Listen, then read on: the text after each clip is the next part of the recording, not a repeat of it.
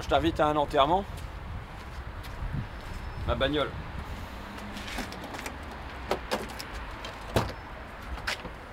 Ma mère l'a conduisait la semaine dernière avec les gosses. Et paf, il y a les soupapes qui ont pété. La bagnole s'est arrêtée directement sur la route. D'après le garagiste, il y en a pour entre 1500 et 2000 euros. Et tu vois, je suis quand même un peu triste. C'est pour ça que je fais un BDR euh, dans ma bagnole parce que l'air de rien, il y a eu trois films dedans. Il y a eu euh, bah, Merci Patron, il y a un bout qui est tourné dedans. Euh, Je veux du soleil, on traverse la France avec. C'est presque un personnage dans le film. Et euh, Debout les femmes, elle était encore là l'année dernière pour. ça fait quoi? Ça fait presque 10 ans que je l'ai. Je sais pas combien de kilomètres je suis. Je l'ai acheté d'occasion. Et tu vois, elle est pas énorme, 146 000 km. Mais d'après le garagiste, il y en a pour 1500 à 2000 euros. Bon, puis en plus des films, tu sais, quand l'air de rien, c'est pas bien parce que c'est juste, euh, on peut dire, c'est juste de la mécanique, c'est juste euh, du plastique, de la tôle, tu vois, du fer, de la ferraille. Mais on s'attache.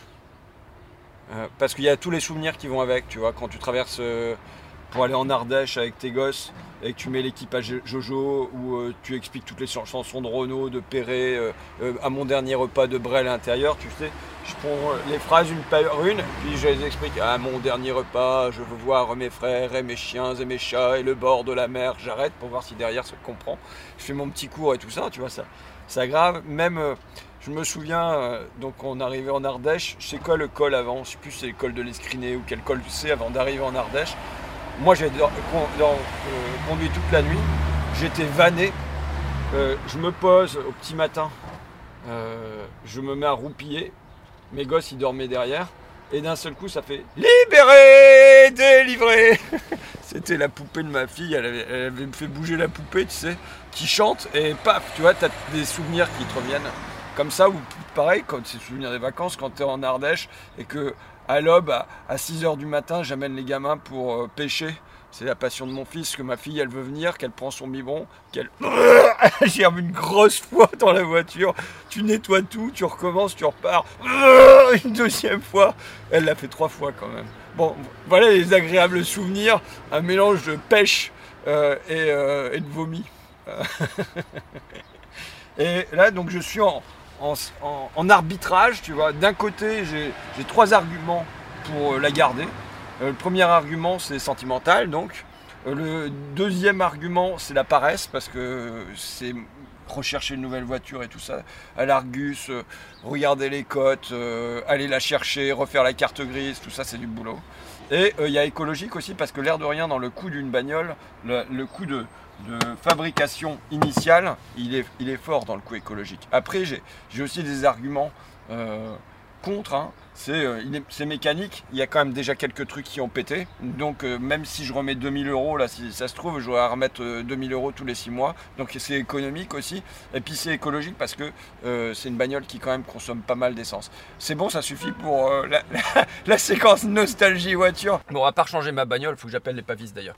Euh, le, le gros de mon activité quand même en ce moment, c'est sur notre proposition de loi pour passer le RSA de 25 ans à 18 ans, euh, qui doit être présentée devant la commission des affaires sociales ce mercredi.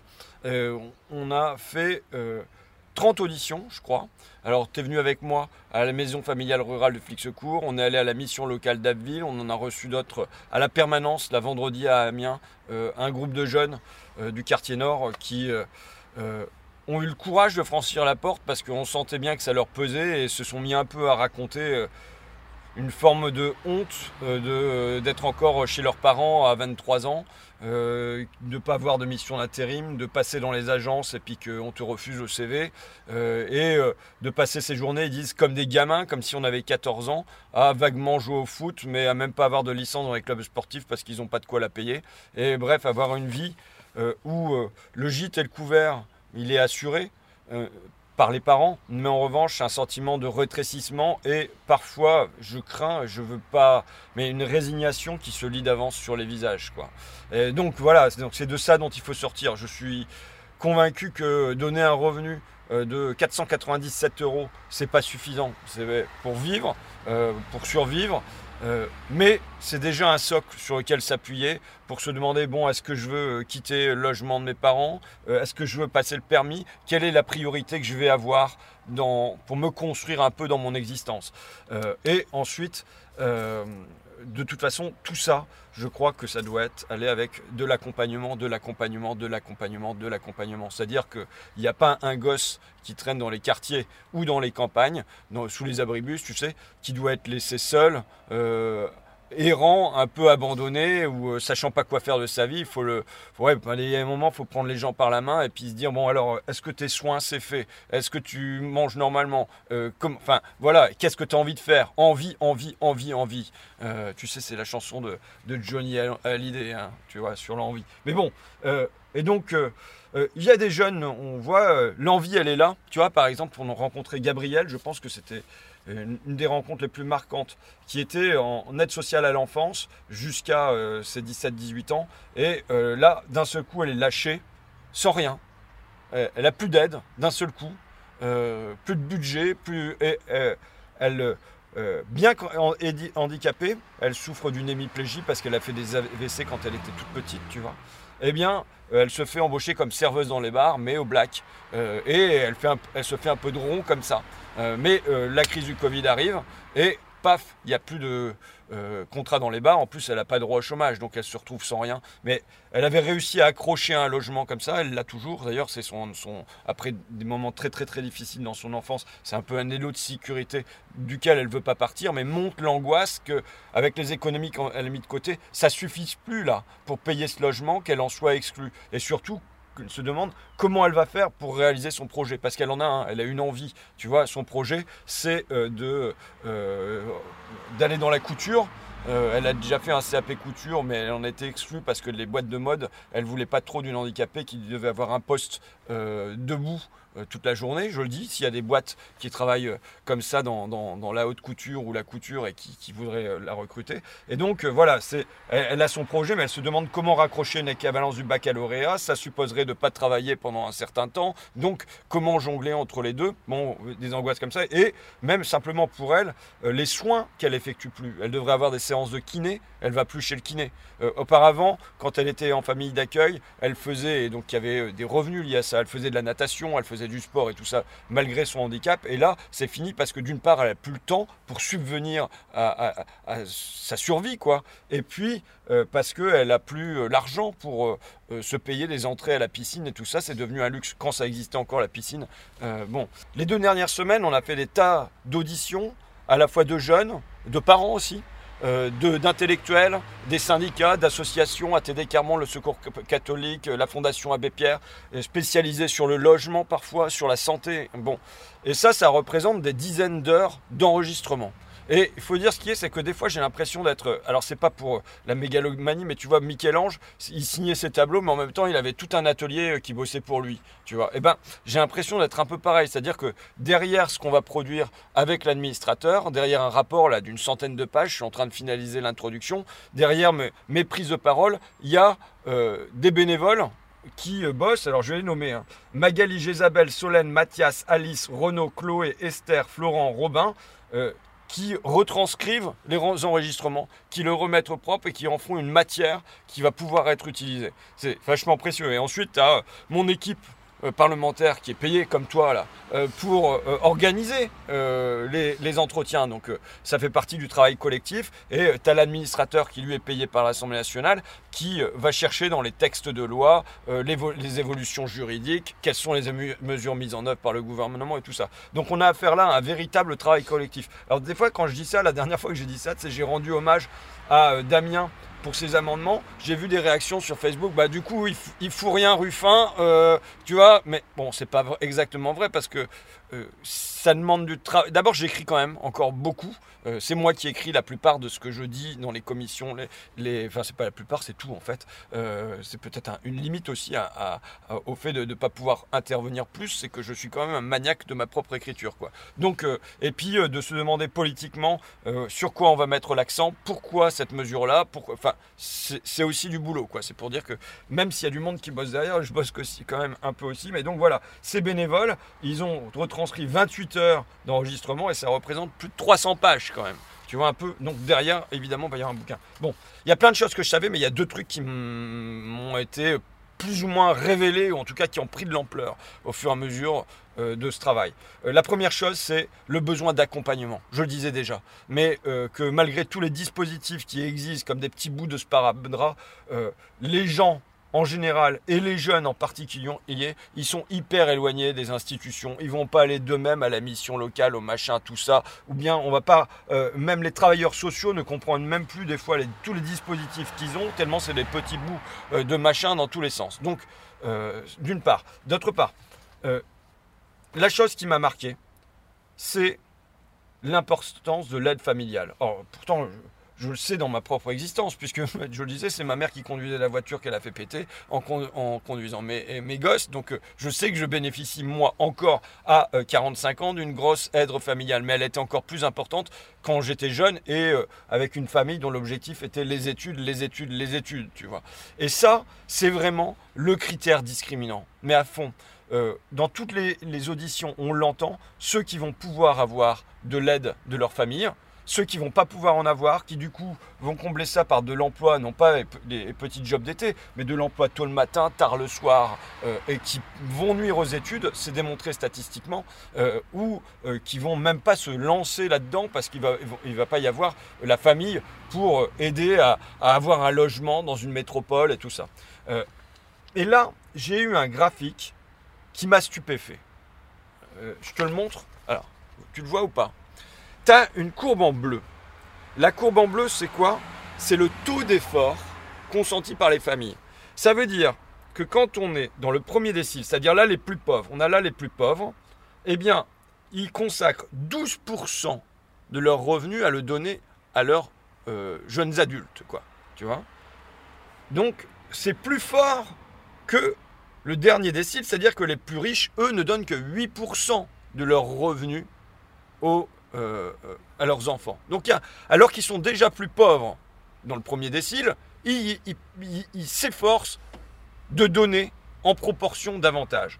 Mais le problème, c'est que le déséquilibre de revenus est tel entre le premier décile et le dernier, bref, entre les pauvres et les riches, que de toute façon, même en donnant moins, ceux-là, ils vont toucher, les enfants des plus riches vont toucher euh, 7000 euros par an, tandis que les enfants des plus pauvres vont ne toucher que 1000 euros par an. C'est-à-dire quand bien même les plus pauvres font plus d'efforts pour aider leurs enfants, et eh ben à l'arrivée, les enfants des plus pauvres reçoivent 7 fois moins. C'est pour dire la nécessité aujourd'hui de passer de la solidarité familiale à la solidarité sociale. C'est ce qui a été fait pour les personnes âgées. Pour les personnes âgées, c'était une solidarité familiale jusque dans l'après-guerre. C'était aux enfants d'aider leurs parents quand ils vieillissaient, en les gardant à la maison, en les soutenant euh, financièrement et tout ça. Et puis ensuite, on est passé à une solidarité sociale qui fait que on se demande pas quel était le revenu des enfants. Euh, le, minimum vieillesse ou la retraite, eh ben, c'est pour tous, tu vois. Donc euh, donc voilà, ce graphique, moi, il m'a marqué. Alors, évidemment, je, sens que je vais avoir beaucoup de remarques sur l'assistanat. Bon, d'abord, l'assistanat, il est au gouvernement. T'as vu l'histoire de Brune Poisson euh, Elle était euh, secrétaire d'État, ah, je sais pas trop quoi, écolo, mais le développement durable, un machin comme ça, bon, euh, elle n'aura pas marqué la vie citoyenne du pays, mais qu'importe. Et puis, elle est éjectée, elle retrouve son siège de député. on l'a vu quatre fois, je crois, en six mois, mais quand même, ça la fatigue. Et elle souhaite faire autre chose, euh, revenir à sa vie d'avant et tout ça. Alors, ça, c'est une tentation que je peux comprendre. Hein, parce que je peux te dire que député, euh, courir d'un truc à l'autre, avoir le sentiment de jongler, l'inutilité, bon, euh, je comprends très bien. Moi aussi, j'ai été tenté plus une fois de dire allez, je passe mon mandat à ma suppléante, Zoé, que je salue au passage. Ou alors, j'avais fait des amendements pour que on puisse venir une semaine sur deux, tu vois, en alternance. Ou alors, enfin voilà, je cherchais un truc pour faire que ma suppléante, elle, elle bosse un peu plus et que moi, j'aille un peu moins souvent à Paris, tu vois. Euh, et euh, non, c'est pas possible. Il n'y a que deux solutions. Faut que je meure ou faut que je devienne ministre. Je sais pas le, lequel des deux est le moins souhaitable, tu vois. bon, bref, pas possible de euh, céder un bout de mon mandat à Zoé. et là, je vois que Brune Poisson, elle, qui était à l'Assemblée, elle arrive à filer son mandat à son suppléant. Je ne sais pas trop comment il s'appelle. Euh, j'ai oublié, je crois qu'on s'en fout. Bon, hein. Euh, je dis, mais bon sang, mais comment elle fait? Pourquoi elle a droit et pourquoi moi j'ai pas droit? Et là, on découvre dans la lettre A, je cite, Jean Castex vient d'avoir recours à une astuce pour éviter la tenue d'une élection législative partielle dans la circonscription du Vaucluse de Brune-Poisson. Le Premier ministre a prolongé de six mois sa mission gouvernementale consacrée à l'éducation au développement durable, soit jusqu'à fin 2021. Bref, il lui a filé une petite mission, et comme ça, supposément, elle travaille pour le gouvernement, et comme ça, du coup, elle peut tranquillement filer son mandat à son suppléant. Tu vois? Comment ils organisent euh, d'abord euh, le contournement de la démocratie parce qu'ils savent que si jamais ils partent dans une élection législative partielle, euh, là-bas dans le Vaucluse, ça leur fait un siège en, moins pour En Marche. Et puis voilà, elle a le droit de vivre comme ça. Puis finalement, on apprend quelques jours plus tard que quoi? Qu'elle a trouvé de nouvelles fonctions, comme quoi Comme directrice du développement durable chez Accor. Tu sais, le groupe hôtelier euh, qui licencie euh, par milliers alors qu'ils ont euh, touché le chômage partiel, et avec les femmes de ménage là, de l'hôtel Ibis qui font grève depuis des mois juste pour être un petit peu mieux payées. Donc c'est là-bas qu'elle va aller sans doute donner des leçons d'éthique, tu vois. Alors putain d'éthique. Bon. et là, tu une tradition de l'assistanat qui s'est installée dans la Macronie, parce que autant un jeune qui sort de la ZEU qui va pas avoir de revenus, euh, euh, là ça serait de l'assistanat, un jeune tout court qui va faire ses études et qui va avoir 100 euh, euros de bourse, ses parents qui peuvent pas payer, bah, il doit se démerder avec ses 100 euros. Mais en revanche, les ministres qui sortent du gouvernement, Pénicaud qui perd son poste de ministre du Travail, hop, on lui décote un poste d'ambassadrice à l'ODE, Buzyn qui se vote à la mairie de Paris, qui est plus ministre de la Santé, Qu'est-ce qu'on lui file Elle ira bosser au directeur de cabinet de l'Organisation mondiale de la santé. Si Ben Ndiaye, qui euh, devient, euh, euh, je ne sais pas trop quoi, lobbyiste chez ADECO, même la haute autorité de la transparence sur la vie publique a dit oulala, c'est limite parce qu'elle va utiliser le fait qu'elle était ancienne porte-parole pour contacter les gens du gouvernement, utiliser ses réseaux et tout ça, c'est pas terrible. Et puis elle va être chez ADECO, mais pas comme intérimaire, si Ndiaye, si tu vois ce que je veux dire. Bon, voilà, tu as cet assistant-là il est accepté. Alors on va me dire, euh, le RSA, ça coûte le RSA pour les jeunes, ça va coûter cher. Alors on ne sait pas, c'est 6 milliards, 9 milliards, 12 milliards, enfin on ne sait pas trop, mais enfin ça chiffre en milliards, tu vois. Qu'est-ce qu'on découvre la semaine dernière à la une des échos? CAC 40, plus haut pic depuis 2007. Tu vois, on vient de travailler, traverser une année de mouise. Il y a un million de pauvres en plus les bars sont fermés, les restos sont fermés, les gens se demandent comment ils vont revivre, mais le 440, lui, en flèche. Et alors, on a battu, mais on peut en être fier peut-être, un record, puisqu'on a maintenant 42 milliardaires en France, mais surtout, euh, ces milliardaires, leur patrimoine, il a augmenté de 55% en un an. T'imagines? Plus 55% en un an. C'est des chiffres qui sont tellement énormes, tu vois, ça fait 160 milliards d'euros qu'ils ont gagné en plus en un an. Tu te demandes, mais comment tu vas rendre ça compréhensible aux gens, tant de zéro, ça fait 10 zéros. Et en fait, bon, bah, ça fait 5% de ce qui est produit en France. 5% de tout ça, c'est ce qu'ils ont gagné en plus. tu vois, alors déjà, je dis toujours, enfin, je rappelle les stats de challenge. Euh, il, y a, euh, il y a 20 ans, les 500 plus grandes fortunes françaises, c'était 5% du PIB. À l'arrivée de Macron, c'était 25%. L'an dernier, on en était à 30%. Bah là, vraisemblablement, on va passer à 35% du PIB pour les plus grandes fortunes françaises. Ça, c'est dingue. Bon. Et euh, donc, euh, la question de l'argent ne se pose pas. Regarde même, euh, tu te souviens que c'est les Français qui sont les recordman des comptes au Luxembourg? Toi, tu t'en souviens. Mais apparemment, Bruno Le Maire, il a oublié. Emmanuel Macron, il n'a jamais su. Jean Castex non plus. Tu vois, ça, ça ne les préoccupe pas. Bon. Allez. Donc, 12 milliards pour le RSA, euh, on les prend. Pas de problème, on redistribue comme ça. En plus, c'est des gens qui ont rien. Donc, euh, si tu leur donnes de l'argent, ils vont pas le mettre sur un compte en banque de côté. Tu vois, ils vont l'utiliser, ils vont faire vivre les autres. Bon. Euh, et peut-être qu'il faut rajouter plus de milliards que ça parce que là-dedans, souvent, ce qui n'est pas compté, c'est l'accompagnement en plus qu'il faudrait. Or, je pense qu'il faut recruter des milliers de personnes dans le pays pour euh, accompagner vers la santé, vers le logement, vers euh, la qualification, vers tout ça. Tu vois. Bon. De toute façon, même le FMI le dit. Qu'est-ce qu'il faut faire? Il faut taxer les riches. C'est tout. Quand même le Fonds monétaire international te le recommande. Alors, la bonne nouvelle, tu as vu ce qui se passe aux États-Unis? Alors j'ai demandé une note spéciale sur les mesures prises aux États-Unis. Et je vais te dire mon luxe. Euh, c'est que j'ai Paul Jorion et Vincent Burnand-Galpin qui m'ont fait une note sur la politique américaine. Parce que, tu sais, ils sont assez fans, et moi aussi, euh, de Roosevelt. Et donc, euh, dans cette lignée-là, ils m'ont produit une note. Alors, c'est pas le RSA, mais il y a un vrai plan social. Une aide à la santé des familles pauvres, 105 milliards d'euros. Ensuite, une aide toujours pour les familles sur l'alimentation et le logement, 143 milliards d'euros. D'après l'université de Columbia, ça pourrait diviser par deux la pauvreté chez les enfants. Et y est associé aussi l'éducation, qui sera euh, le ministère qui va bénéficier de la plus forte augmentation de financement avec près de 41% supplémentaire. Euh, tu vois, c'est assez énorme. Alors comment ils vont financer ça? Je te l'ai dit, taxer les riches.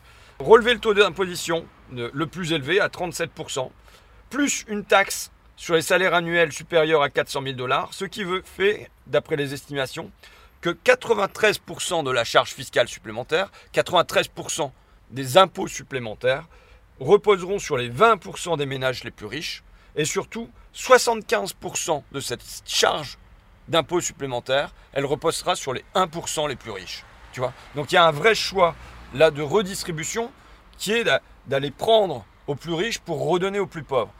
C'est un démocrate timoré qui fait ça. Biden, on, ça aurait été Bernie Sanders, on aurait compris. Et peut-être qu'il aurait plus de levée de bouclier pour faire la même chose. Là, c'est Biden qui le fait. Et qui inverse un mouvement historique, puisque les États-Unis ont toujours été les premiers à baisser tous les impôts, l'impôt sur les sociétés qui va remonter aussi, les impôts sur les plus riches, et ainsi de suite.